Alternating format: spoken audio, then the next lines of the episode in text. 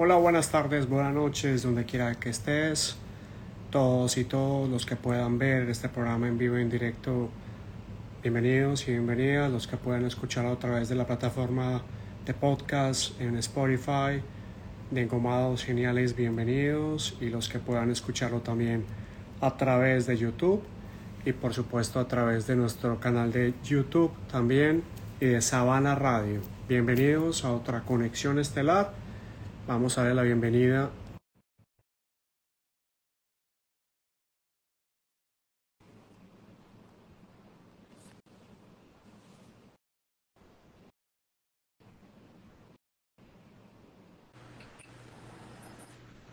Hola, ¿cómo estás? Buenas tardes a todos. Buenas tardes, Marcel. Mira, me puse una flor porque es lo mínimo que puede ser. Hoy es el día de que vamos a hablar de las mujeres, de nosotras, de las famosas, de las mujeres que influenciamos en las épocas y en la vida de cada persona y de cada ser humano.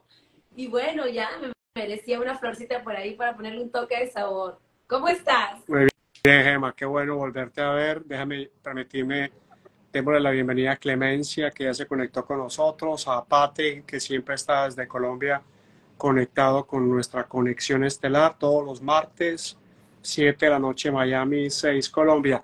Emma, cuéntame de ti, ¿cómo has estado? Gracias a Dios, bien. Acabo de llegar de un crucero, me fui a las Bahamas. Eh, me tomé un fin de semana un poquito relajado porque ya necesitaba un poco de, de relax. Pero bien, pero por ahí me enteré que, que un poco de, lluvia aquí en Miami, yo no se sintió mucho, pero eh, ¿qué pasó? ¿Qué pasó con el clima? ¿Qué va a pasar con el tiempo en estos días?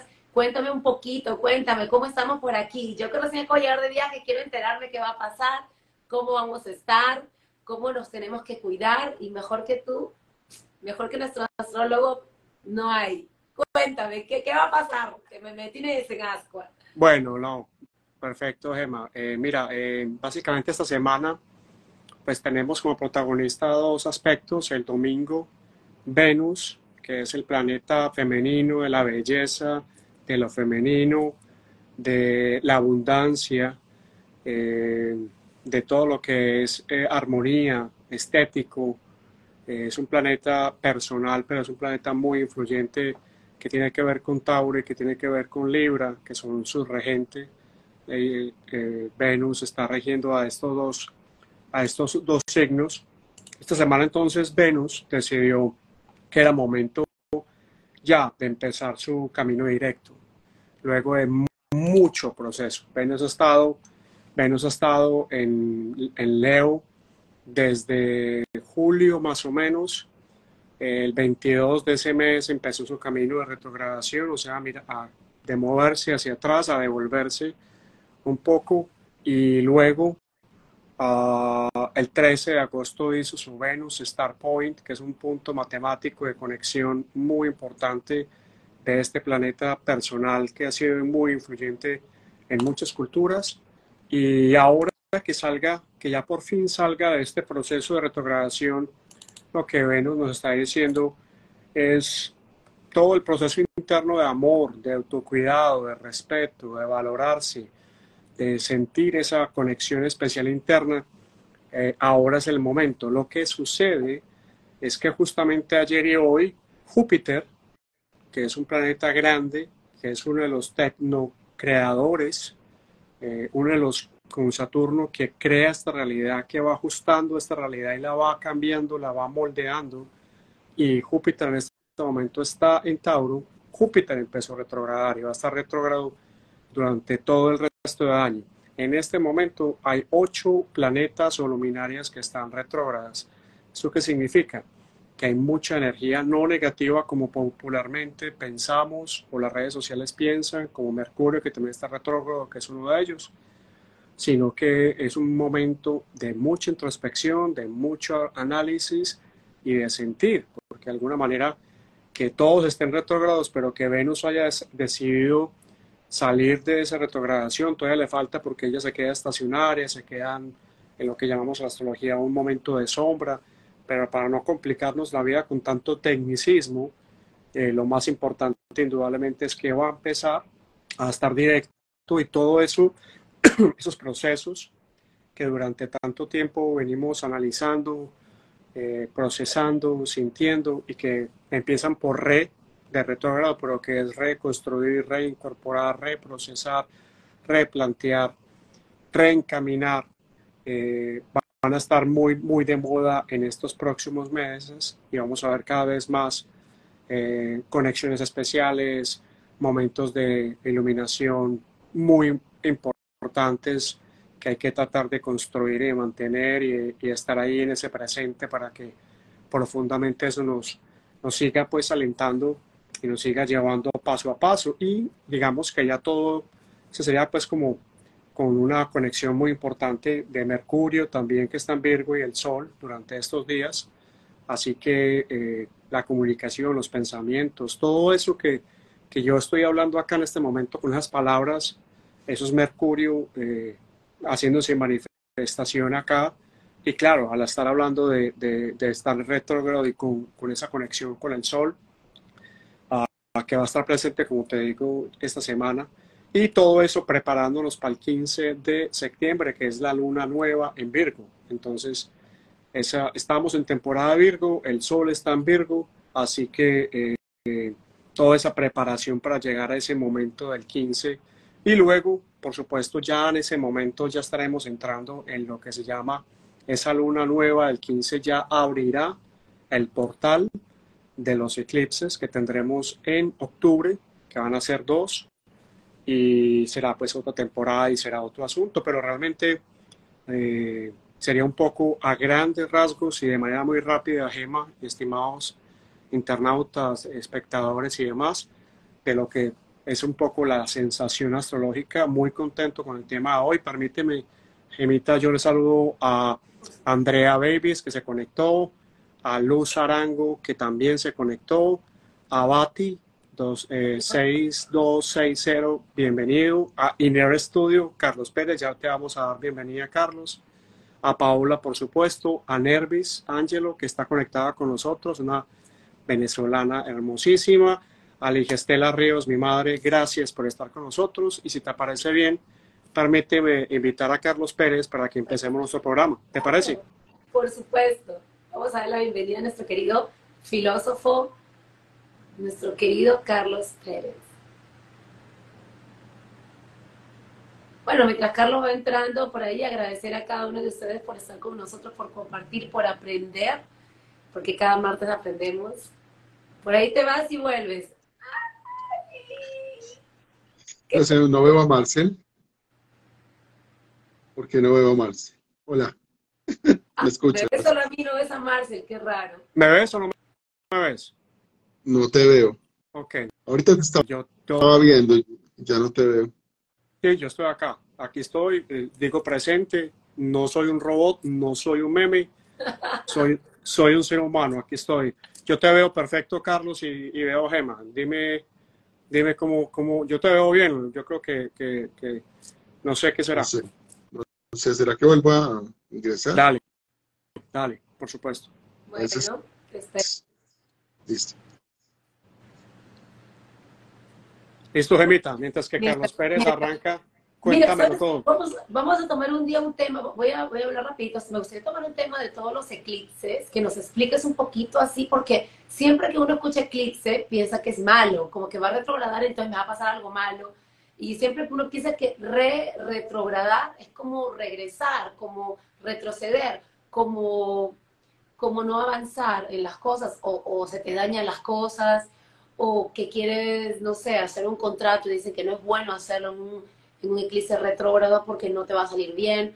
¿Realmente todo eso es cierto o tiene que ver la conexión del eclipse con los planetas que están alrededor, que pues unos re- re- retrocede y otros adelantan? Algo así. Sí, algo así. Calechi, yo te veo bien, hermano. Si crees, eh, ya que volviste a entrar y para darle respuesta a Gema, para que empecemos, eh, si quieres trabajar con el sonido del cual tú eres un maestro de la acrobacia, para que, para que avancemos. Gemita, eh, los eclipses, los eclipses son una consecuencia natural, a la vez es un milagro porque que el sol, la luna coincidan o se opongan para que con la Tierra formen lo que llamamos los eclipses, si es lunar, si es solar, si es anular, si es total, si es parcial.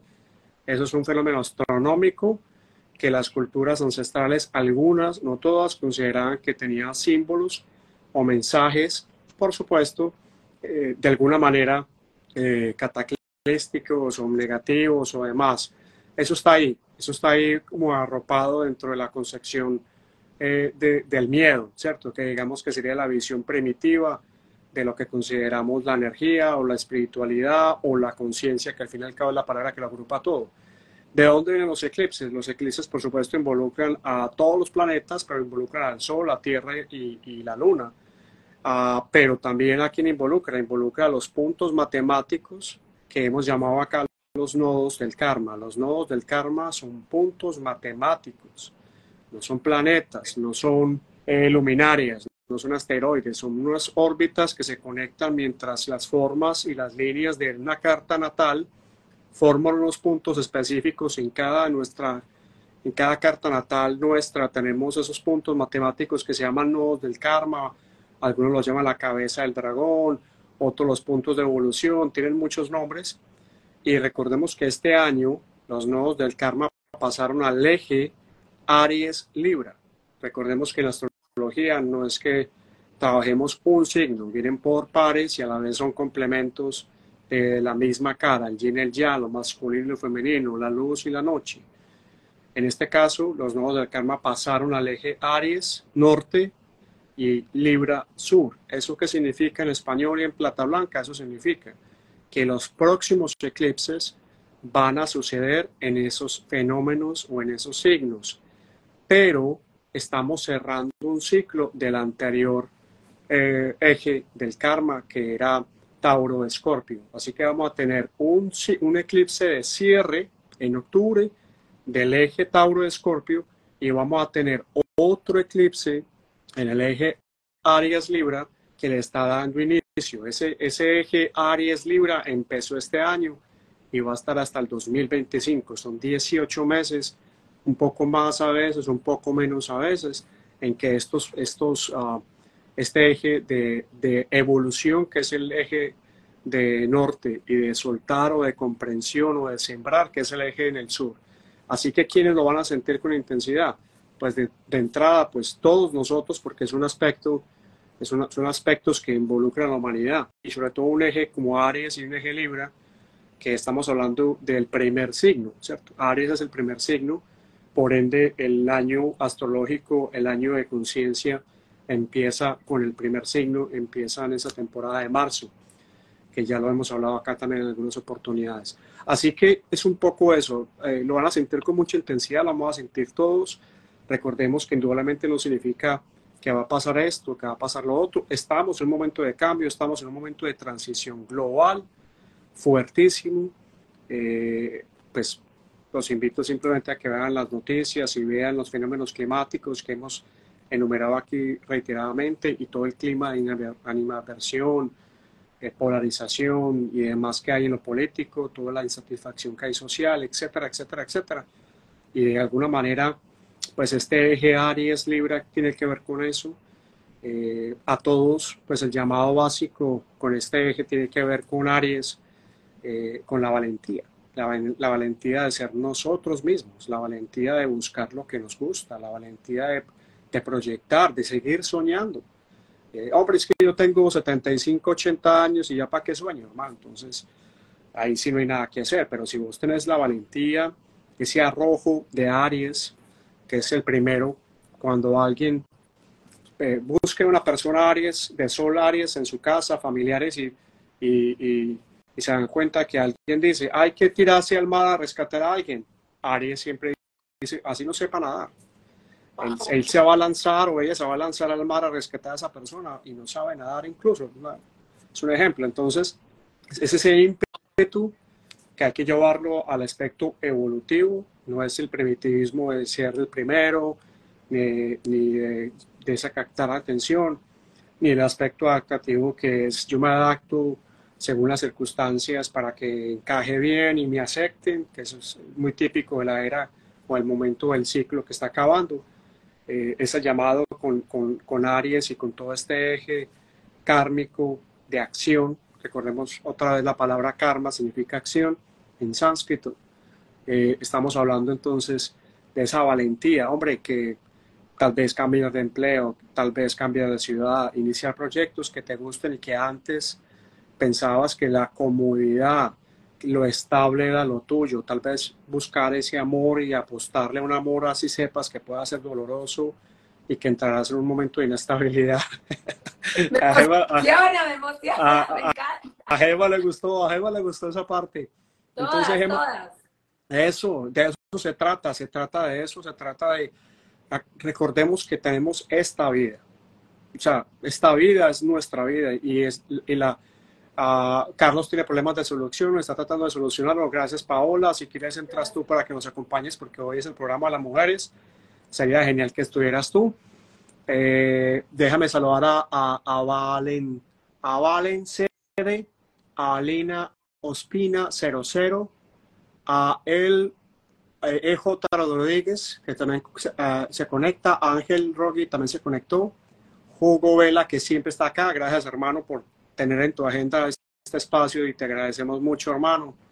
A Adriana Mejía también se conectó, a María Teresa, otra venezolana hermosísima que canaliza, que es meditadora, me encantaría hacer cosas contigo, María Teresa, no te imaginas, hace rato te tengo ahí pendiente y bueno, y, Gemita, no sé, pues si, si quiere, eh, le voy a enviar otra la invitación a Carlos Pérez a ver si podemos empezar nuestro programa. Así empezamos. Bueno, mientras le hace la invitación, quiero agradecer a cada uno de ustedes por estar, por compartir con nosotros, por aprender juntos, por crecer juntos.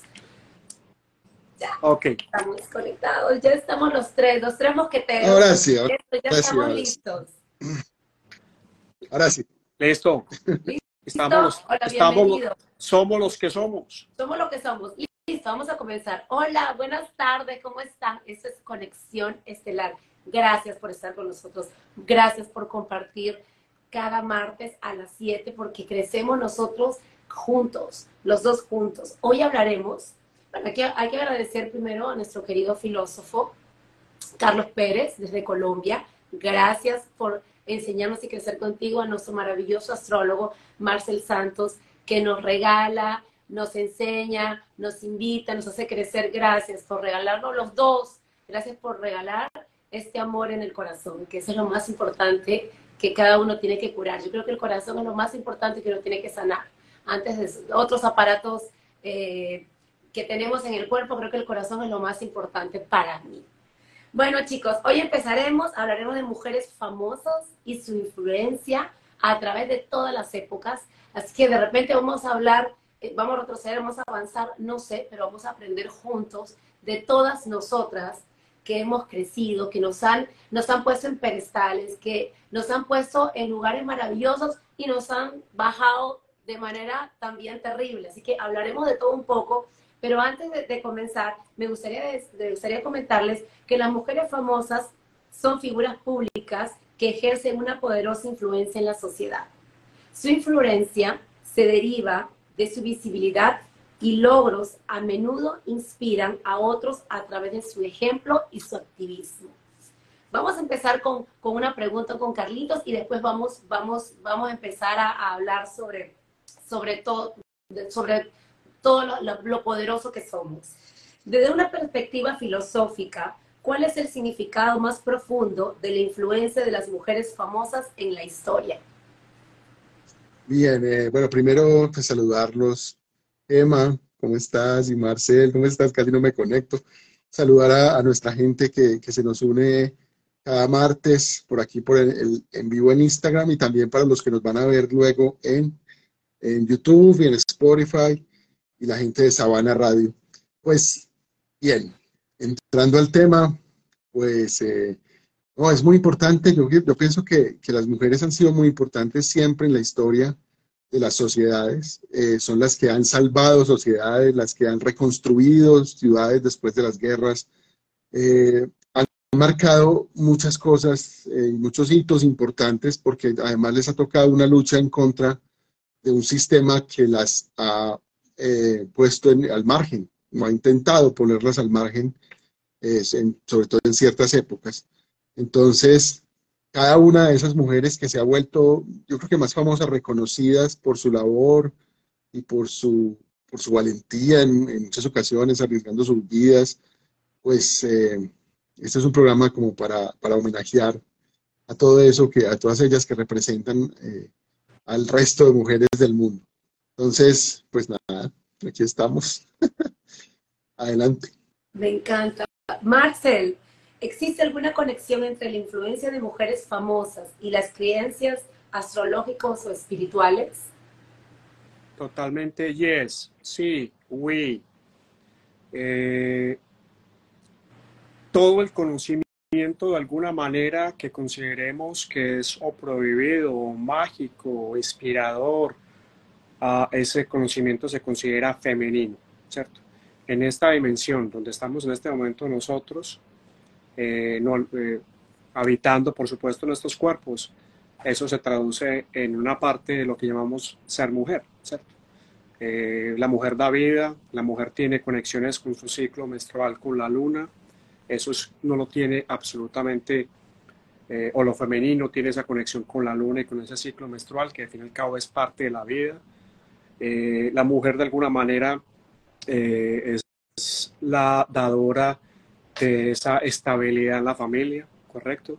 Es la familia, la mujer que la que, la que educa. En sociedades como la colombiana, no, pues no podría hablar de otras, eh, eh, por ejemplo la, argentina, la, la, uruguaya, la brasilera son un poquito más de presencia masculina en las familias. En, en, un porcentaje muy alto de Colombia, la presencia masculina es reducida por irresponsabilidad, por inmadurez o por todo el tema del conflicto colombiano, pues que por supuesto se ha llevado tantos hombres, tanto hacia la guerra, hacia el oscuro y hacia, la, y hacia lo estar. Entonces, eh, femenino, por supuesto que sí. Muchos astrólogos, y esto es algo que, que, no quiero pues que se genere una controversia, y si se genera, pues, ¿qué podemos hacer? Eh, consideran que la era de Acuario ya terminó. Otros consideran que la era Acuario va a empezar en el 2150. Para Marcel, que es un simple aprendiz, estudiante de astrología, yo, con los síntomas, los símbolos, las coincidencias y las diocidencias que hemos estado viendo en los últimos 20, 30 años, considero, y con fenómenos como planetas como los que vamos a tener en los próximos años, de Plutón, Neptuno y Urano, que son los transpersonales y lo que van a estar empezando ciclo, y sobre todo con esa conjunción, unión que tuvimos el 21 de, eh, de diciembre del 2020, eh, que fue Júpiter y Saturno, precisamente como hablamos al principio, Gema, en Acuario, la era Acuario para mí ya empezó. Y estamos, por supuesto, comparado en el tiempo del universo, eh, todo esto donde giramos, que es inmenso y no, hay manera de concebirlo. Estamos en los segundos iniciales de ese Big Bang, de esta era de Acuario, en donde la mujer y lo femenino van a ser protagonistas y van a ser supremamente importantes por una sola razón. Porque, un ejemplo, cuando Jesús de Nazaret eh, empezó a predicar, conocemos y tenemos la vocación de que existen doce hombres discípulos que se acercaron y fueron los que él paulatinamente y sobre todo después de su resurrección vino a terminar de formar para el propósito que Jesús y su Padre, que es nuestro Padre, tenían. Pero detrás de esos discípulos había mayor cantidad de mujeres que entendieron y comprendieron el mensaje de Jesús de Nazaret más rápido que lo que los hombres en ese momento lo hicieron. Eso es un ejemplo claro de lo que puede pasar. Eso fue la época de la era de Pisces. Por eso la era de Pisces tiene un pececito, que es la que terminó o está terminando, porque es la época o la era donde necesitamos esa ayuda de los maestros, gurús, discípulos y esa relación tan importante. En la era de Acuario, lo que nos están diciendo ahorita es, lo femenino es importante, por supuesto como sinónimo lo, el ser mujer, pero en el, hombre gema, en el hombre también hay femenino y se nos ha olvidado ese complemento de lo femenino de ser suave para controlarnos, de ser tiernos para poder amar, de saber perdonar para poder continuar, de saber besar para poder tener alegría. se nos ha olvidado todos esos detalles que son femeninos y nos hemos enfocado solamente en ser el macho, en ser el fuerte, y si miramos nuestra sociedad, si miramos el modelo que, habla, que hablamos la semana pasada de, de, la tierra y de cómo nos está tocando tan fuerte, ese es un modelo masculino que se apropia o que va y que y demás. Y entonces los indígenas de la selva amazónica o las culturas ancestrales ah, consideraban que tenía que haber un equilibrio, equilibrio que perdimos en la medida en que nos movimos polarizados en una sola fuerza, que es la fuerza masculina primitiva, porque hay fuerza masculina adaptativa y hay fuerza masculina evolutiva, porque todo tiene, recordemos, eh, todo tiene su lado X, su lado positivo y su lado que no es tan positivo. Entonces, en general, Venus, por ejemplo, que hablamos al principio, mientras que Carlos se conectaba, es un planeta femenino, ¿cierto? Es un planeta que tiene que ver totalmente Afrodita. Eh, es el, ejemplo de ese, de ese Venus, que es el nombre que es el nombre que conocemos de las culturas griegas y luego romanas y demás, es una figura femenina. Y en las culturas femeninas, perdón, en las culturas ancestrales siempre ha habido deidades femeninas, a veces con mayor preponderancia, a veces con papeles más de entrar y salir en determinados momentos históricos o de epopeyas o de momentos de, de, de, culmen de un proceso como, como lo conocemos en la Iliada y en la Odisea, donde es en esos dos textos de Homero eh, eh, vemos que varias de esas diosas, en ese momento griegas, se involucran en un proceso para, para amar o para no amar o para, para involucrarse con un humano. Así que es, es, es, es natural que, estemos hablando de lo femenino, es natural que estemos eh, tratando de incorporar lo femenino porque, porque si no, no hay balance, si no, no hay balance. Y, y, un poco sería eso, mi Carlos, ¿y qué crees que, que, recuerdan los filósofos de quiénes son las, las mujeres las mujeres poderosas, las mujeres influentes, las, mujeres más fuertes en la, parte filósofa. En, el, en, el lado filósofo, ¿a quién tú podrías mencionar? ¿A quién te parece que sería como bueno hablar sobre esas mujeres famosas, esas mujeres que tuvieron fuerza? Uy, hay muchas. Es curioso porque, porque la filosofía ocurre como lo mismo, hay un machismo extraño pero en la historia de la filosofía ha habido muchísimas mujeres dedicadas a la filosofía, que han escrito libros, que han investigado y que están investigando. Eh, pues la primera podría ser Hipatia eh, de Alejandría, que, probablemente sea la primera, ¿cierto? Pues eh, seguramente habrá de otras culturas más, pero en Grecia sí es la primera y eh, era, era filósofa y matemática, estudiosa de las matemáticas. Entonces, eh, por, de la región de Alejandría, obviamente por su, por su nombre. Entonces, eh, pues básicamente, pues tuvo que, tuvo que, ver mucho con Platón también. Ella tenía un asunto, ella era discípula de, de esa corriente platónica que se llamó neoplatonismo. Entonces, eh, esa sería la primera. De ahí para acá hay un montón, eh, Inés de la Cruz, eh, más recientes, de pronto Hannah Arendt, ¿cierto? Que es una estadounidense dedicada a estudiar como la, la, la ah, perdón, ella es, ella es alemana americana, si no estoy mal.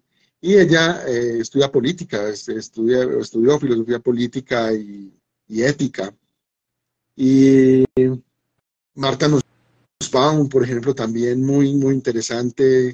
Eh, uno en la universidad le tocó estudiarse a Marta Nussbaum. tremenda, tremenda, tremendo personaje. Bueno, hay un montón, hay otras, hay otras mujeres muy importantes dentro de la línea filosófica que han marcado la línea feminista. Yo creo que todas ellas, en, en últimas todas ellas, pero, pero algunas pues ya como contexto eh, en forma. Eh, yo a tengo por aquí, busco pastel.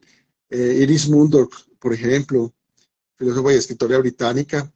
Ella hablaba de moralidad y percepción. Entonces también tiene escritora de novelas también, pero siempre abordaba temas filosóficos en sus novelas, por ejemplo, muy interesante además. Debe ser, yo no lo he leído realmente sus novelas, pero sería muy interesante. Debe ser un tremendo esa lectura. Y como ellas, pues muchas otras. Eh, aquí, hay, aquí ha habido también mujeres muy importantes que de pronto no son tan famosas porque pertenecen a las academias de acá y pues normalmente los profesores de academia no somos tan famosos en ningún momento, pero han hecho su trabajo pues importante aportando a eso. Mencionar algunas, Rosalba Durán, una profesora mía de la Universidad de Antioquia, eh, bueno, hay un montón también, Lucy Carrillo, por ejemplo, también estudiosa de Kant, eh, ya, ya están pues jubiladas, ya, ya, pero aportaron mucho, creo, a la enseñanza de la filosofía en esta ciudad y en este país.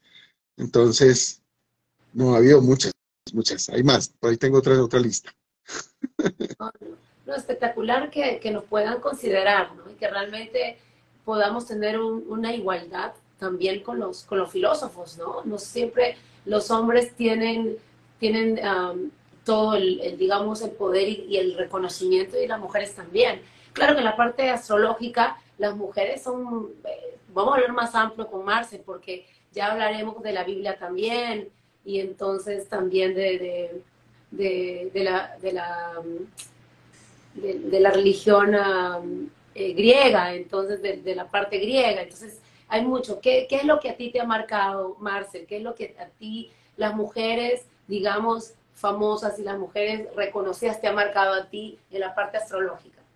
No, pues yo, yo, yo, yo creo que de alguna manera, Gemita y Carlos y todos los que están conectados, y gracias por seguir con nosotros, hombres y mujeres y todos los que están acá, gracias. Eh, saludos a Pinzón César que se conectó, a Stephanie, gracias, a Change to Fit que también está aquí conectada eh, con nosotros, gracias en esta conexión estelar. Yo creo que la mujer es suprema, supremamente importante. Ah, por supuesto que, que, ha habido una esfera de, de, oscurantismo frente a la figura de ella, ¿cierto? Eh, hace poco vi una película que, es de este año, que es con Russell Crowe, que es un actor eh, australiano, el mismo de Gladiador, él sacó una película muy interesante basada en un libro de un sacerdote eh, llamado el libro y la película El exorcista del Vaticano, eh, basado en, toda la vida del verdadero papa, del verdadero padre, que era el, el, number one, el número uno, del, y, y, la trama de la película gira alrededor mucho de, de algún tema femenino y sobre todo de una parte de la historia que es bien compleja de asimilar y por la cual muchos de nosotros, pues al principio nunca nos sentimos atraídos hacia la religión católica o, demás, de ese tipo de vertiente de religión, por el tema de, la famosa Santa Inquisición, que no tenía nada de santa, pero que era un poco más como una hoguera eh, donde se vertían a todos aquellos y muchos de ellos como eh, bien lo saben ustedes, muchos de ellas fueron mujeres.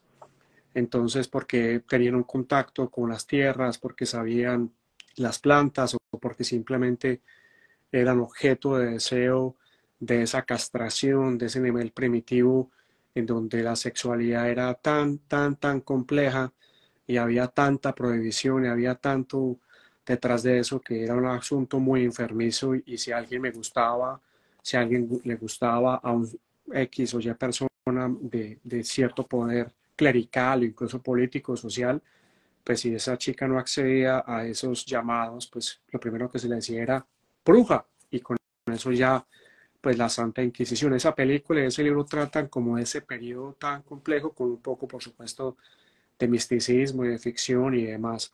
Así que, pues, imagínate uno hablar de las mujeres. A mí me encanta, por ejemplo, yo les, aquí lo hemos compartido, a Kenato, que fue el primer personaje anterior a toda una cantidad de gente como Moisés, y Abraham y demás, eh, que habló del monoteísmo, un solo Dios. Ese está ubicado, estuvo ubicado en Egipto, fue el faraón egipcio, pero detrás de Akenatón había una mujer, Nefertiti, que, que fue faraona tras la muerte de, Akenatón, eh, que su hijo Tutankamón es el, el famoso eh, ajuar de joyas que, Howard Carter encontró en el Valle de los Reyes lleno de tesoros inimaginables. Esa mujer era la que gobernaba Egipto, mientras que Akenatón estaba en su momento de meditación, porque Akenatón prácticamente era un sacerdote dedicado completamente a su devoción por un solo Dios, mientras que en Egipto se, se adoraban y se siguieron adorando muchos dioses. Eh, la reina de Saba. A mí me encanta la reina de Saba porque nos introduce en una época de la, del rey Salomón, del rey David, papá de Salomón, ¿cierto? El rey David que derrota a ese filisteo, a Goliat, y, que, y que es un campesino, que es un pastor, que es alguien tan humilde y que tiene la, toda la devoción por Dios siendo tan humilde y que Dios le da toda la prioridad para que sea él el, ese, ese que lidere esa, una de esas tribus que llamamos eh, Israel, ¿cierto? Una de esas tribus se llama Israel.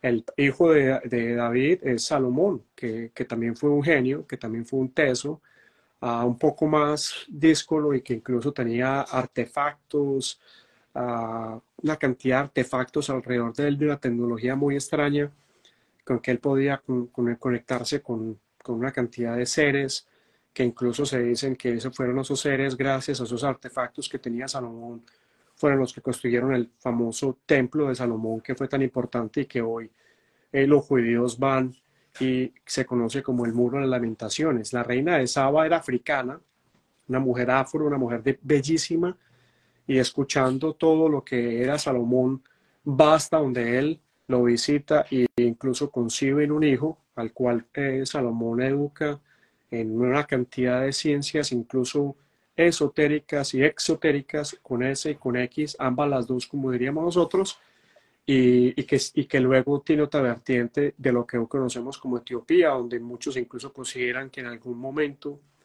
estuvo el arca de la alianza, que es ese artefacto que construyeron luego de que Moisés bajó de hablar con Dios.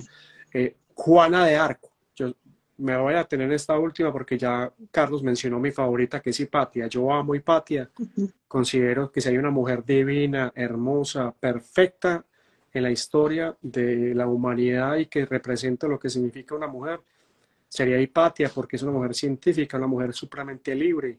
En un momento donde Alejandría ya era tomada por, entre comillas, guerrilla cristiana, que en ese momento no era religión en donde empezaba a darse esa polarización de que el que no era cristiano había que cortarle la cabeza. Hipatia venía de esa escuela, como dice Carlos, platónica, científica, de comprobación, de tocar, de pensar, de soñarse la vida y de tener una libertad muy grande. Tenía una escuela que era también incluso de su padre, donde participaban, por supuesto.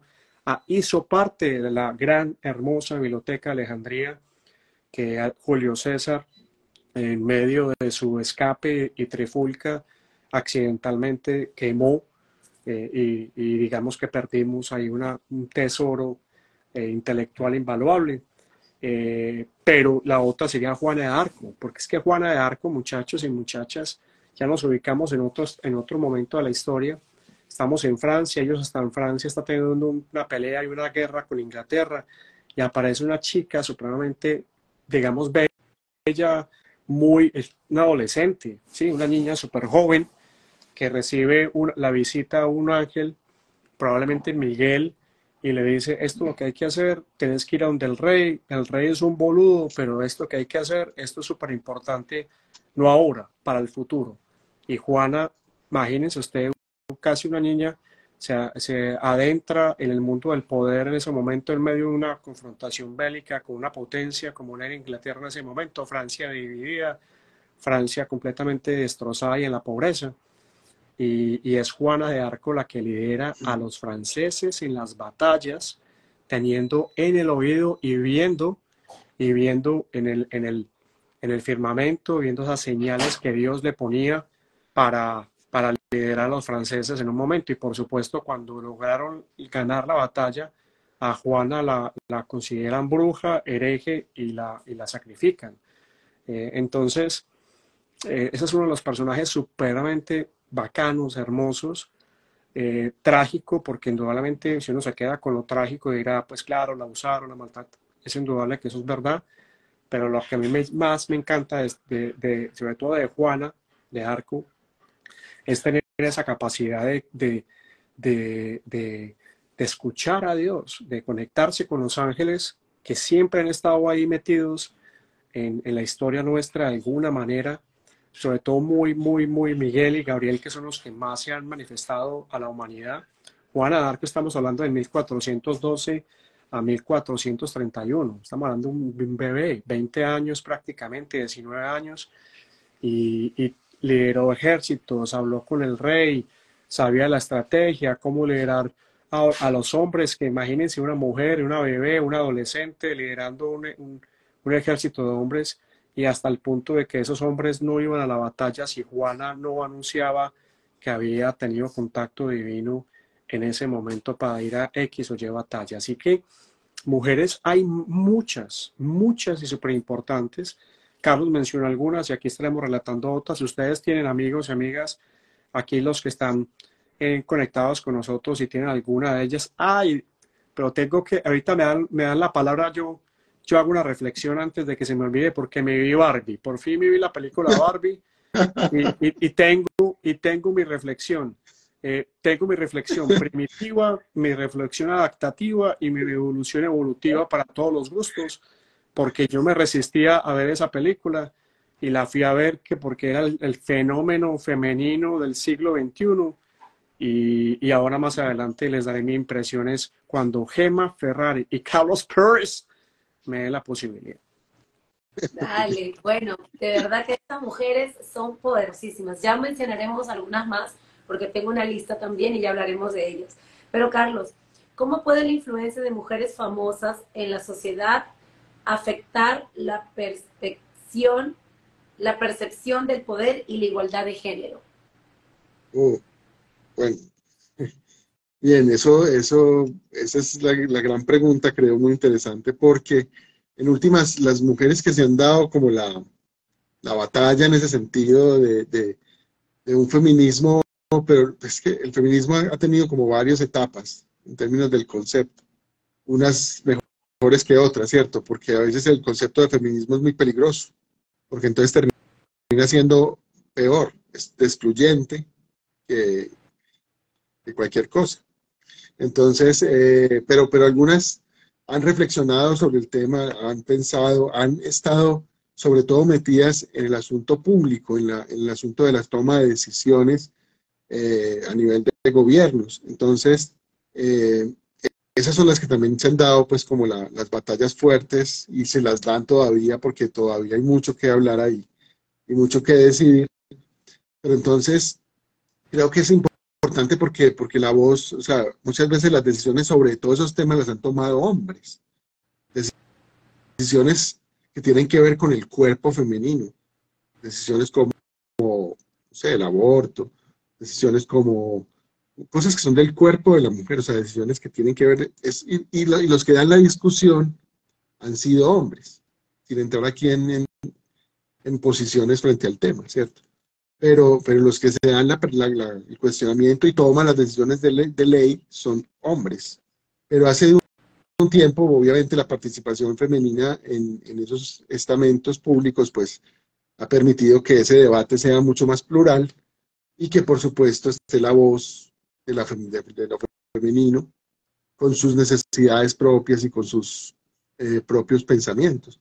Entonces, creo que todavía hay mucho que hacer ahí. Estamos en discusiones muy fuertes en, en el mundo sobre eso, sobre temas muy delicados.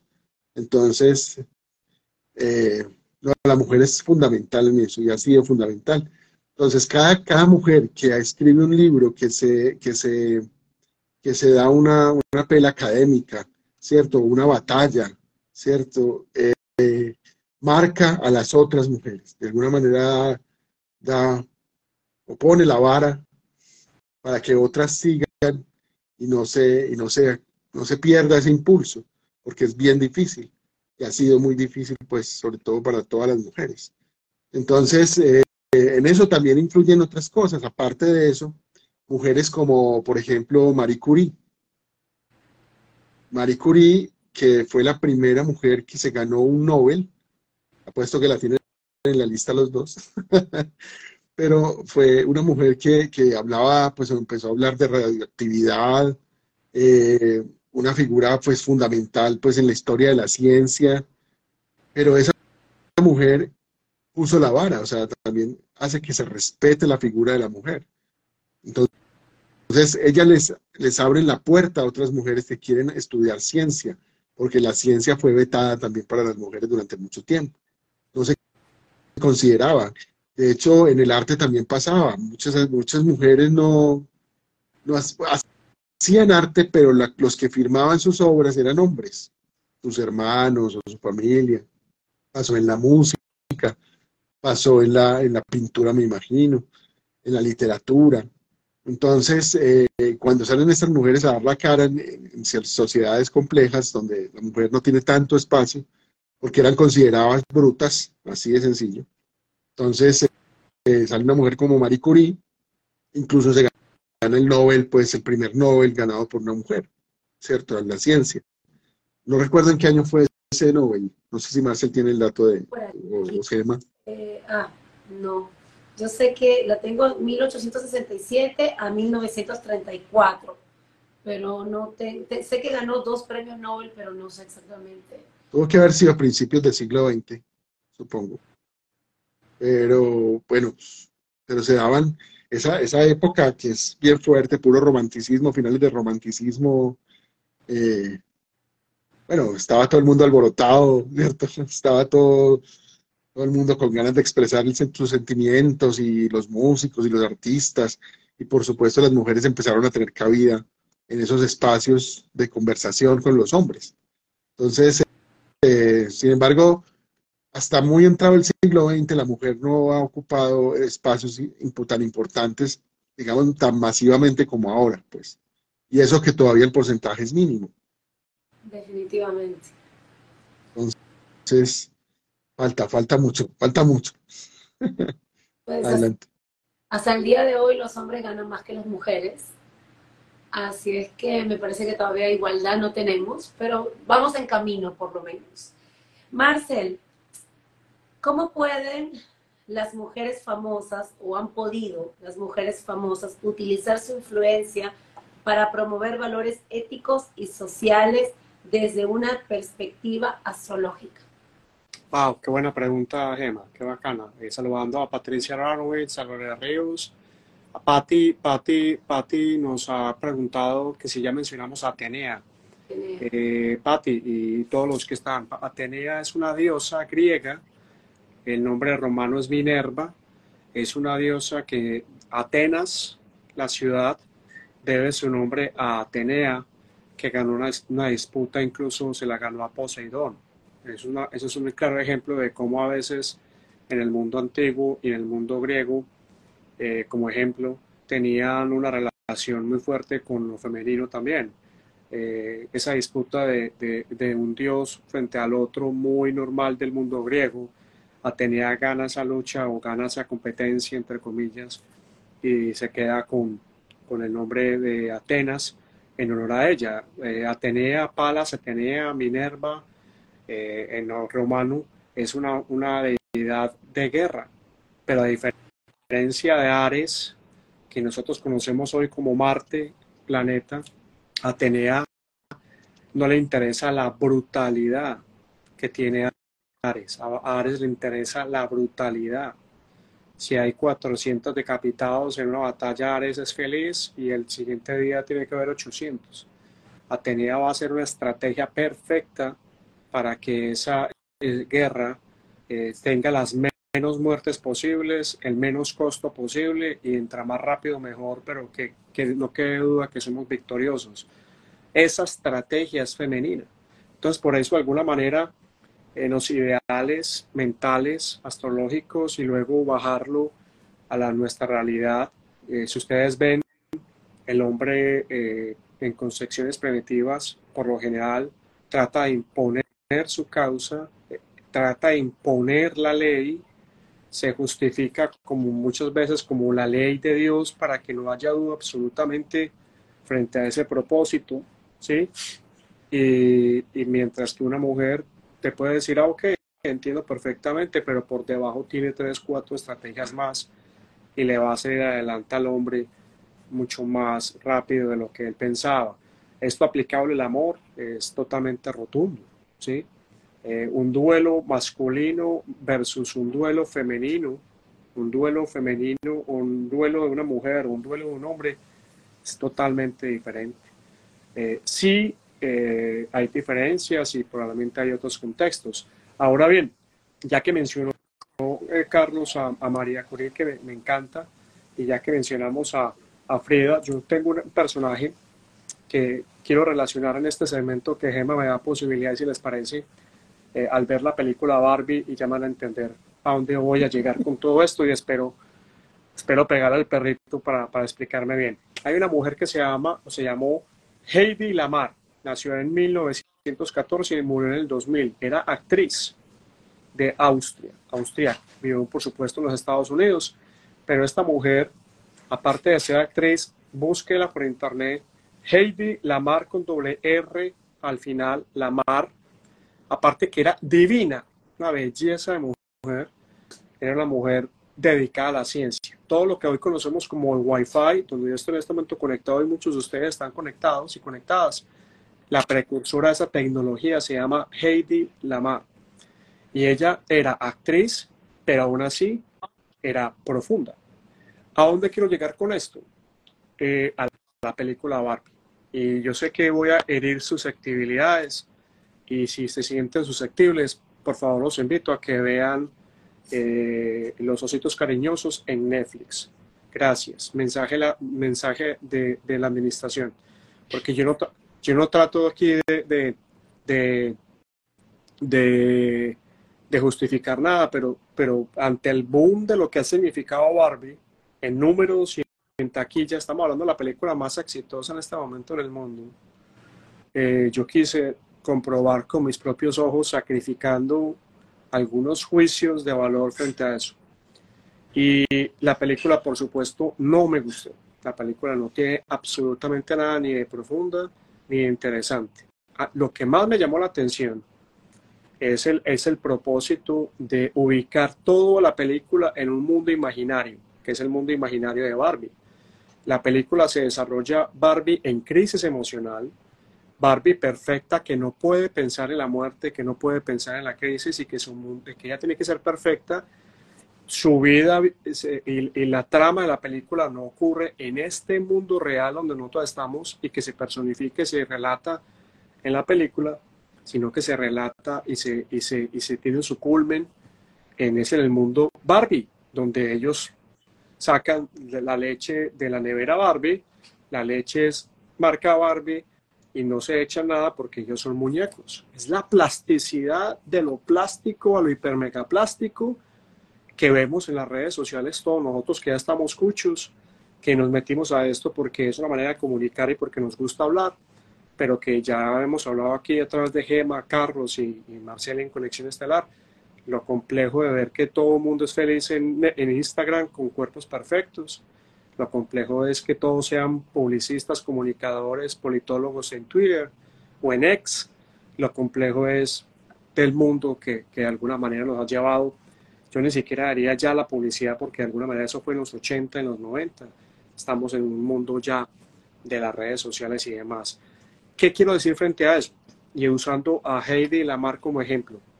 El asunto no radica en que seas bello o no el asunto no radica en eso. Si tú eres bella y si tú eres bello, pues muy bacano con usted, parcero, parcera. Sóyesela, disfrute su belleza porque es temporal. Eso no, eso no va a ser eterno. Eh, pero lo que sí puede tener una mayor prolongación en nuestra vida es el conocimiento y la capacidad de crear. Eso sí tiene.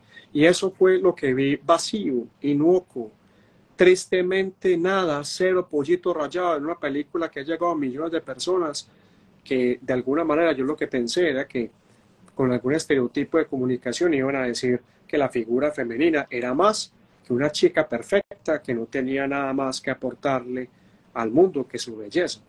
Y eso fue lo que más me... Ah, yo siendo hombre, entonces, por supuesto, no, no puedo decir nada, pero, pero me sentí un poco raro eh, que, que, que, tuviera ese boom, me sorprendió. Yo sé que es, pues, tengo fe en la humanidad y es algo que siempre tendré, pero, pero de alguna manera es eso, ¿cierto? Entonces, si la mujer no se valora a sí misma, si la mujer es bailarina, modelo, actriz, pues no significa que no pueda tener profundidad, no significa que no pueda meditar, no significa que no pueda ser científica o ser escritora, como lo tuvimos acá. Aquí eh, Paulita hablaba de, de Policarpa Salabarrieta, que fue fundamental en el momento de independencia de Colombia, pero eh, ya que estamos con mujeres más de peso pesado, y, hablemos de una Gabriela Mistral en Latinoamérica, ganadora del Premio Nobel de Literatura, primera en Latinoamérica, mujer.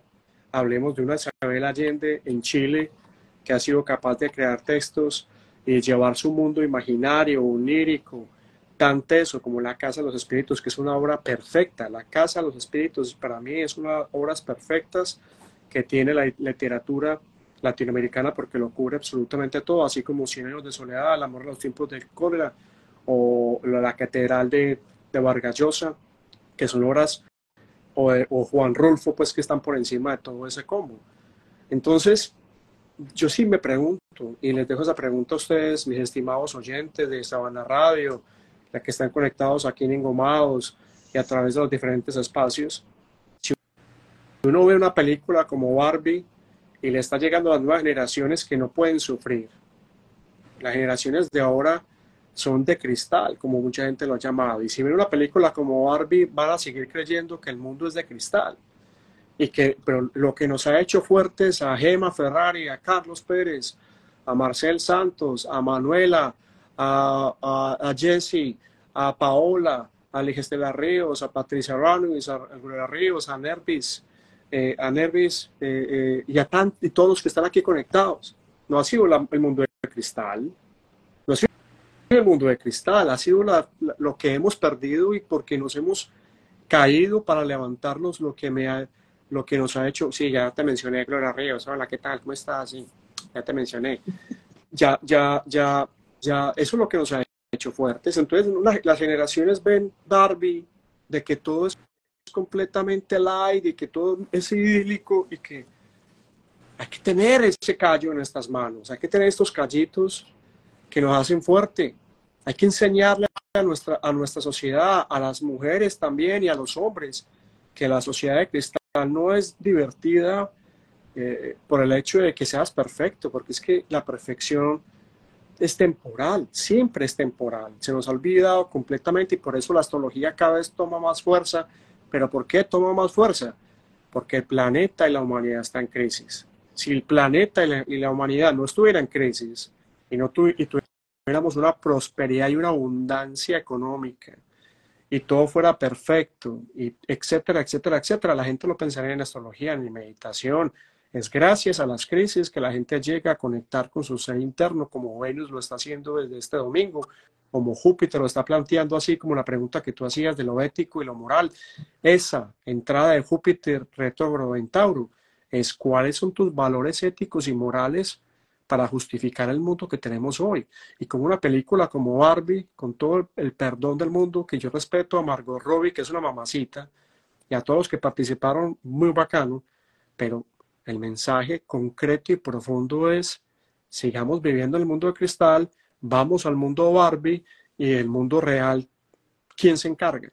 Que es este en el que estamos. Entonces, sigamos viendo las redes sociales, sigamos posteando que estamos muy buenos, muy buenas, sigamos diciendo que lo sabemos todo, pero por dentro, en nuestro mundo real y en nuestra vida cotidiana, somos un desastre. Y eso es lo que me preocupa o me llama la atención de la película. Gracias por esta sección que se llama El desahogo patrocinado por Papel Higiénico El Bonito. Ya volvemos. y Conexión Estelar también. No, también vi la película, me pareció muy, muy superficial, por supuesto, pero también no sé si te diste cuenta que a los hombres lo, como que lo ponen, como que el hombre es un, un muñeco, el hombre no piensa, el hombre, ella, el hombre está ahí como un accesorio de ella no es como realmente el, compañero, la persona que está contigo, que te acompaña, que no, lo trata como si fuera un accesorio más, como si fuera un carro, como si fuera uno más de, de tantos accesorios que tiene. Y esa parte sí me pareció muy triste, porque eh, estamos en el tiempo, estamos hablando de las mujeres famosas y todo lo que tú quieras, pero el hombre es algo importante también. El hombre es la parte fundamental. Claro que detrás de un, de un maravilloso hombre hay una espectacular mujer, eso también lo sabemos, pero también el hombre es fundamental para uno, para crecer. El compañero es parte de uno, para poder seguir este camino, ¿no? Y esta vida que, que, que vivimos. Y eso es, es triste porque entonces las mujeres que estamos en una posición que ya estamos creciendo en todos los ámbitos, nos estamos yendo para otro lado. Estamos pensando que somos poderosas y que ya los hombres tienen que ir abajo. Y no se trata de eso, se trata de ir juntos, de la mano. Pero claro, me imagino que con todo lo que hemos pasado, con todas las, digamos, las experiencias, traumas o lo que quieras, como quieran llamarlo, de tantos que nos han puesto en la cabeza que tú no, que tú no debes ir, que tú no eres así, que tú así, que tú eres asá y que tú no puedes hacer tal cosa, que sean los hombres y luego las mujeres, etc. Nos han marginado, digo, no marginado en todo el sentido de la palabra, pero digamos, entre comillas, entonces nos ha tocado, el, nos ha tocado la posición de burlarse del hombre y no se trata de eso. Y lastimosamente esta película da una, da una sensación de de, de, esa índole. Dime, Marcel. Sí.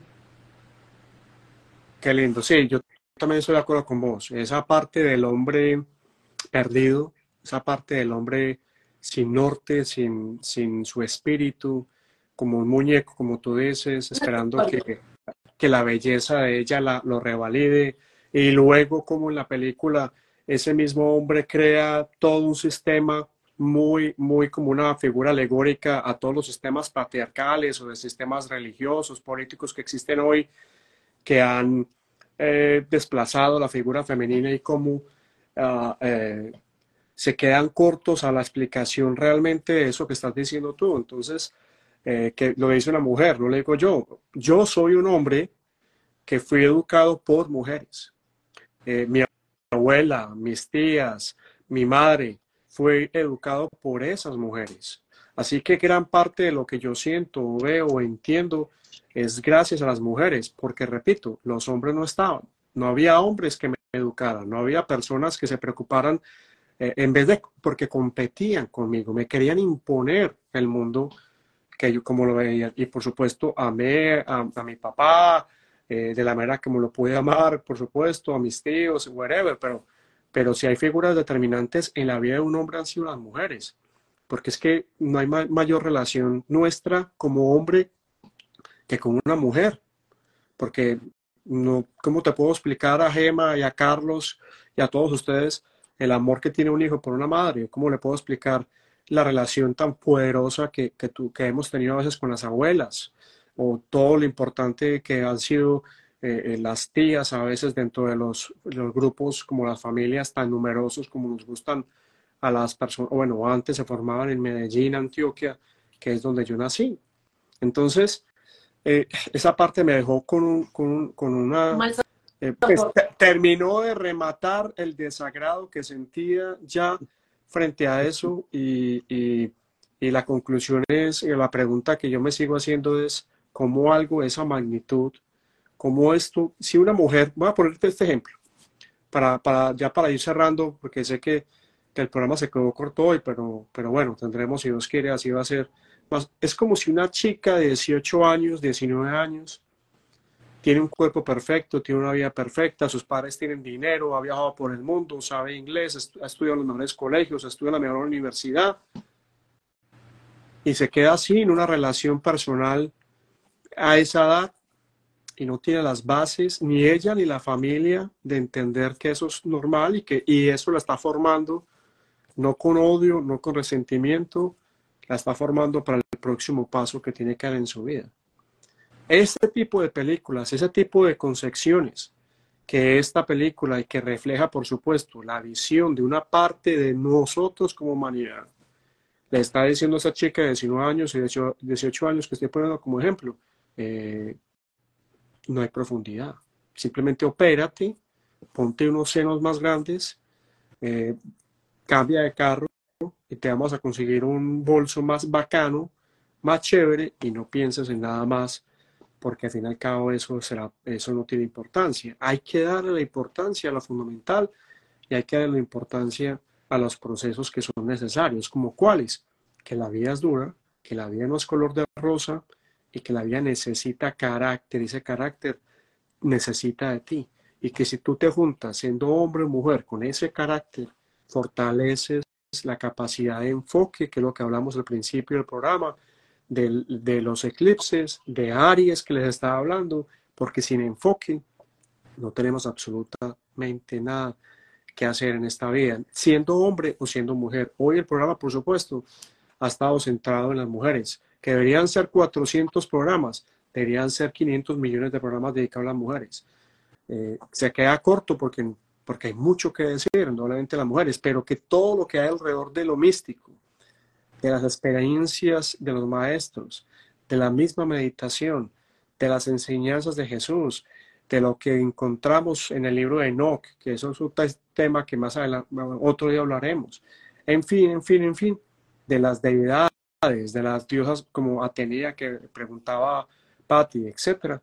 Estamos hablando de que la mujer es un centro de poder. Castaneda lo decía. Castaneda, que Carlos eh, mencionó la semana pasada en las enseñanzas de Don Juan y luego en posteriores textos, él mencionaba el poder que tiene la mujer tan fuerte dentro de su sistema corpóreo y mental y espiritual por el solo hecho de dar vida. Ese lo hace un poder inigualable, pero hay que, hay que trabajarlo. ¿Con qué?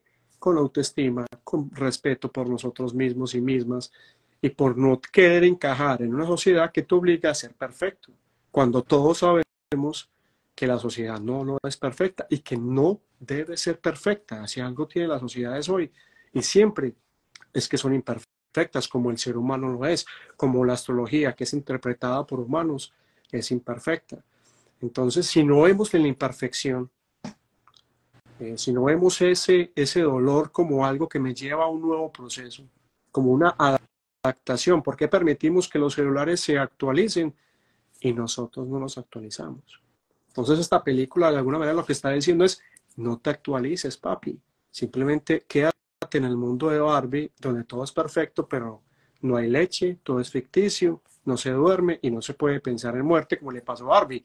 Barbie entra en caos porque está feliz danzando una noche de amigas dice, la muerte existe. Y todos dicen, ¿qué le pasó a Barbie, hermano? Y Barbie empieza a darse cuenta que no, que algo en ella no está funcionando y ya todo lo que sigue en la película es sinceramente un despropósito hacia, hacia las nuevas generaciones que al fin y al cabo son las que pues, necesitan todo el apoyo y todo el sustento para no creerse que, el mundo de, de, de, vivir en ese mundo allá alejado y que acá en este mundo real no hay problemas. Yo siento que es la mujer la que tiene que ser protagonista yo siento que es la mujer la que tiene que tomar su propia autoestima, valorarse, alejarse, si considera que, eso lo digo yo porque eh, si el feminismo les parece tóxico, pues entonces no se vayan hacia el feminismo.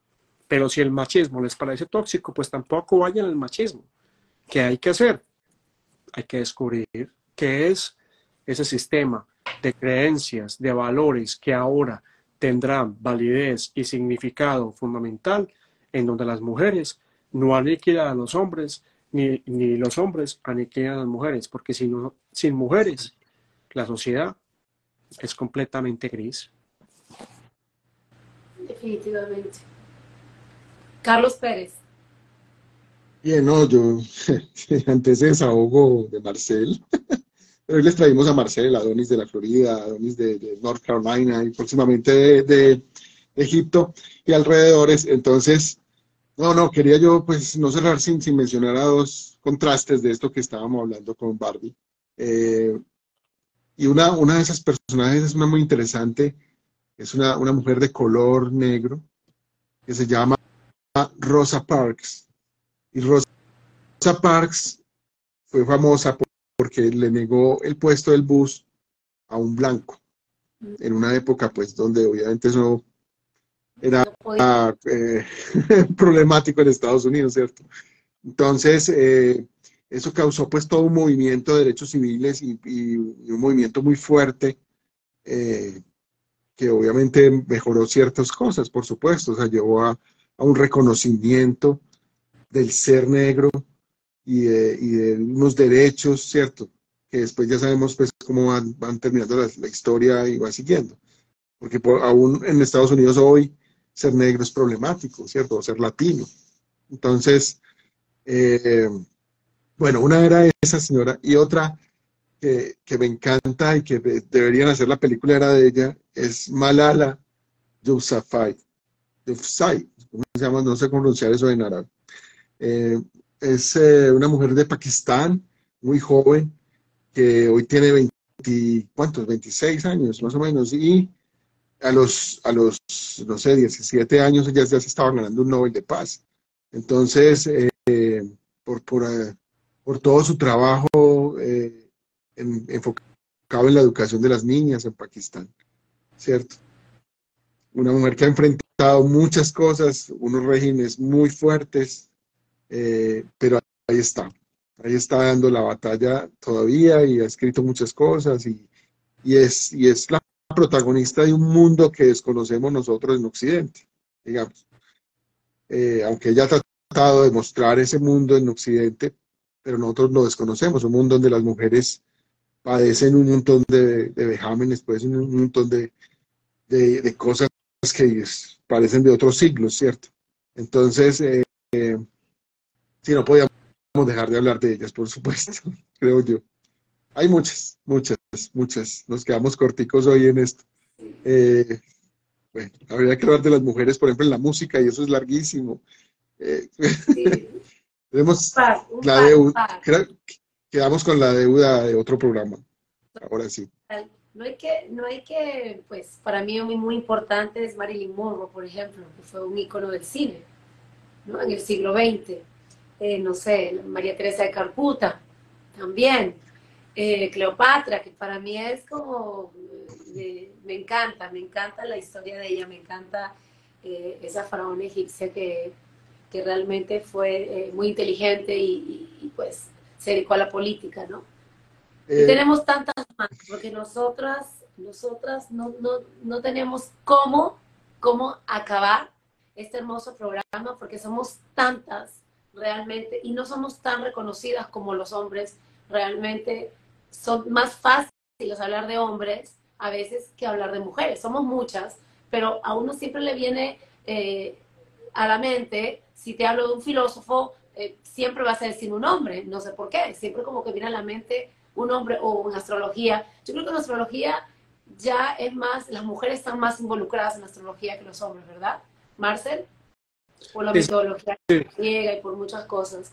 Total, total, total. Eh, en la astrología sí hay mayor protagonismo, aunque la verdad, eh, yo sigo y estudio con, he estudiado con mujeres astrólogas, eh, pero también he encontrado maestros hombres astrólogos maravillosos. Es que, es que ese es el asunto. Nervis Angelo, a quien le enviamos un saludo, dice, Rosalind Franklin lideró el primer estudio del ADN a nivel científico, real eh, esa chica le tomó una foto a una parte del genoma humano que años después, décadas después, sirvió para que los científicos eh, se ganaran un premio Nobel por, ya por, por, un estudio pues mucho más complejo. Eh, lo que tú dices, no por el hecho, el hecho de ser mujer sabrá más de astrología, o por el hecho de ser hombre sabrá menos. Hay mujeres muy buenas, buenísimas, buenísimas, pero también tengo unos, unos textos y unos cursos que he hecho con hombres que han sido fundamentales. Eh, eh, eh, somos, somos, no somos iguales, porque es imposible que seamos iguales. No somos, no somos iguales, pero, pero, pero nos complementamos. Y entonces, cuando vos te complementas con alguien, sucede algo, pero cuando no, indudablemente hay una confrontación, lo ves como enemigo, que yo te decía al principio, del programa. Yo siento que también en muchas relaciones de pareja, por nivel primitivo, por, por ignorancia, por falta de conciencia, hay una competencia de quién tiene más, quién tiene menos, quién sabe más, quién tiene menos. Y por ende el espacio de la casa y las decisiones económicas, eh, quien manda es la mujer, ¿cierto? Quien manda es la mujer. Una, eh, hay una persona que trabaja mucho, él es el hombre, lleva el dinero a la casa, pero quien decide cómo se gasta ese dinero, en qué se gasta el dinero y de qué manera se gasta el dinero y a dónde se viaja, a dónde no se viaja, cuándo traigo a mi mamá, eh, cómo se construye la casa, es la mujer. Pero el que pone, y de alguna manera, eh, yo siento que estamos cada vez más cerca de romper esos paradigmas eh, y demás, o sea, esos paradigmas de que hay una sola persona que provee. nosotros todos lo llevamos a la extrema porque también aquí en, Estados Unidos, por ejemplo, las cosas que más, más se complica es eh, eh, el 50-50, ¿cierto? Eh, tú pones 50, yo pongo el 50, pero, pero detrás de eso también hay una profunda manipulación, porque si alguien pone el 100%, querrá poner las condiciones como, como, como bien, bien hemos sabido. la mujer es fundamental en la historia. María fue la madre de Jesús. María, recordemos que luego asciende a los cielos. Para muchos, María es la personificación del arcángel Miguel también. Entonces, porque es misericordia, porque, porque es bondad, aunque muchos textos, digamos, de, esa vida que algún momento Patti, o sí creo que era Patti, nos preguntaba la vida oculta de Jesús. En muchos textos se habla incluso que María al principio indudablemente sentía a ese Jesús como el salvador del pueblo judío frente a la opresión romana. Y que Jesús siempre le dijo que cuando ya tomó conciencia de quién era, pues que no era ese, ese Salvador, o sea que, eh, pero esa, esa figura de María, esa figura de Venus, esa figura de Atenea, esa figura de Afrodita, eh, esa figura de todos estos personajes femeninos que hemos hablado, y había una lista eh, muy larga, Frida Kahlo en México, que fue tan importante pues que muchos consideran que no es artista, que no es pintora, pero es que, pero es que por Dios, el arte, eh, pues no solamente es subjetivo, sino que es que el arte es una expresión del dolor que Frida estaba teniendo ante su, ante su accidente, ante la relación tan dura y compleja con Diego Rivera, tóxica, dolorosa y demás. Y, tantas otras mujeres que han estado aportando y otras mujeres pues que, que, que también han hecho exactamente las mismas barbaridades que han hecho los hombres que han estado en el poder. Entonces el hecho de que estén en el poder no significa que sean excelentes, como dice Carlos Pérez. Ese, excelente, ¿no? A veces, eh, pues están, también hacen las mismas vainas y despropósitos que un hombre normalmente ha hecho y allá hace en el poder. Entonces, tenemos eso es que recuperar el papel de la mujer, lo debe recuperar la mujer, ella misma debe darse su propio significado si no se aleja, si no interpreta, si no se cuestiona, si no medita, si no se cuida, eh, nadie la va a hacer por la mujer, nadie la va a hacer por ella. Igual al hombre, nadie se va a, que el hombre deje toda esa concepción que ya hemos un poco hablado. Y, pero de alguna manera, eh, si es cierto que la era de Acuario llegó Gemita y Carlos, pues desde la astrología, pues siguen analizando los síntomas y señales que llegan eh, y donde la mujer, lo femenino, va a tomar mucha importancia y va a ser decisivo en un momento donde eh, necesitemos esa pausa, esa estrategia tenía, como les planteaba ante la pregunta de Patti, y, y, esa sensibilidad que los hombres, algunos tienen, pero que la gran mayoría han aniquilado por miedo a volverse gays. Es que el miedo del hombre a ser sensible, a ser vulnerable, a conectar con su lado femenino, por, por ese miedo a que lo vean como homosexual o gay. Ese, es otro daño que, la, sociedad le ha hecho al hombre y le ha quitado eh, seguridad, empoderamiento, tranquilidad, buena decisión. Y, y, eso sería otro programa para más adelante. Definitivamente. Mira, Esther Fanny dice, Marie Curie, inspiración dentro de la física. Y así creo que no pararíamos y no terminaríamos el programa para agradecer a cada una de las mujeres de las épocas y de nuestra época y de las que vendrán para poder crecer, para que las mujeres tengamos una posición estable, que nos crean, que nos consideren. Y de verdad, somos mujeres, pero pongamos, pongámonos la cabeza para estar al frente. No seamos materialistas, porque hay una línea muy delgada, dentro de creernos las inteligentes y ser inteligentes.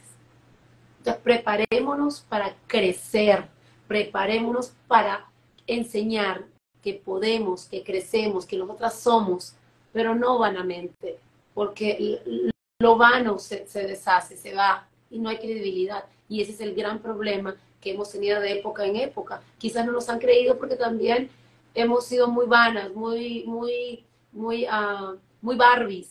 Y no es el momento ahora. Hoy es de crecer, de ponernos un estatus, de, de, de, ponernos arriba, pero de una manera segura, seria y sin pensar en, en, en cosas vanas. Gracias a ustedes, chicos. Carlos, ¿tú quieres despedirte? ¿Quieres decir algo? Gracias a cada uno de ustedes. Carlitos. No, pues rápidamente, no. Eh, agradecerles el espacio. Creamos debiendo muchas, muchas, muchas mujeres eh, importantes. Seguramente las iremos mencionando en otros programas. Eh, pues no, a, Paola, que es la que manda aquí, pues decirle que mande por cerveza enseguida.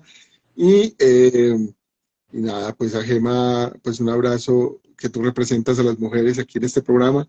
Entonces, nada. Un abrazo para todos, muchas gracias y cerremos. Marcel, ¿quieres decir algo para despedirnos? Sí, a todos, por supuesto a todas, a, Ilma Duque, a Stephanie, que también está aquí, a eh, Kimi Morales, a Paola, por supuesto, a a, bueno, a todos los que se conectaron, a Gloria Ríos, a Patricia Aranowitz, a Nervis. Pati Colombia, eh, gracias. Se conectó Pati Colombia, Clemencia, que siempre está ahí, Estela Ríos, Natalia Santos, en fin, a todos y todos y cada uno de ustedes que estuvieron conectados. Gracias, volveremos dentro de ocho días. Pasen la voz, martes 7 de la noche, hora Miami, 6 Colombia. Sacaremos nuestro programa en YouTube, sacaremos nuestro podcast. Tenemos emisión a través de toda la plataforma que nos ha posibilitado Sabana Radio, en Colombia, en Tabio, Dinamarca. ¿Y qué decir? ¿Qué decir de la mujer? Gracias por existir, gracias cuando nos amaron, gracias cuando nos educaron, gracias por su esfuerzo, gracias por su lucha, eh, gracias por ser madres, gracias por... inexplicable el poder que, que, una mujer como una madre, como una tía, como una hermana, eh, como una pareja puede tener en uno eh, bendito aquel que tenga una mujer sana, tranquila, eh, bella, cuidadora, dadora de vida a su lado. Bendito el hombre que tenga a esa mujer a su lado y bendito el hombre que sea capaz de reconciliarse con su ser y no ser únicamente el masculino macho que destruye, sino ser otra posibilidad otra cosita más que tenemos nosotros los seres adentro. Ah, si podemos hacer eso, muchachos, si podemos hacer eso, muchachas, eh, el estereotipo de Barbie no tendrá poder sobre nosotros, de tener un mundo plástico, de estar alejados en un mundo que no existe, de que no hay comida, en ese mundo de Barbie no hay comida sana, no hay comida, no hay relaciones, no hay absolutamente nada, ese no es el mundo que queremos, ese no es el mundo que y, y, si no hay mujer, pues no hay comida. Y si no hay mujer, no hay relaciones personales. Y si no hay mujer, no hay amor. Y si no hay mujer, no hay quien valore el esfuerzo de un hombre o de una sociedad. Así que nos quedamos cortos para decir lo que sentimos acerca de las mujeres famosas, desde la astrología a lo femenino, desde Gemma Ferrari, que representa esta participación femenina con, con su rosa y con su flor que representa que fue las Bahamas y no nos trajo absolutamente nada de sorpresa. Gracias por nada. Esta ha sido Conexión Estelar diciéndole a nuestro padre que también es madre. Es que recuerden que el padre no le interesa que sea masculino, el padre es madre también. Y a ese padre madre que está ahí con nosotros en este momento haciendo Conexión Estelar y a todos ustedes que están conectados, no importa el tiempo o el espacio, si lo ven mañana, pasado mañana, en un mes, Recuerda que existe un poder femenino, que es sanación, que es amor, que es dador de vida y que habita en cada uno de nosotros. Despertar en la conciencia significa recuperar ese poder femenino en nosotros. Ese poder femenino habita tanto en hombres como en mujeres. Así que ha sido conexión estelar con Gemma Ferrari, emprendedora, eh, maestra de Zumba, Carlos Pérez, músico, filósofo, docente, productor musical, Marcel Santos, quien te habla a través de Encomados Geniales. como dice Gema Ferrari a Carlos Pérez. Adiós, nos vemos el martes que viene aquí en Conexión Estelar. Gracias. Carlos Pérez. Totales, güey. Chao. Muy bien, bien. Gracias Chao. totales. Cuídense. Emma. Chao. Apréndetelo. Chao. Un abrazo para todos.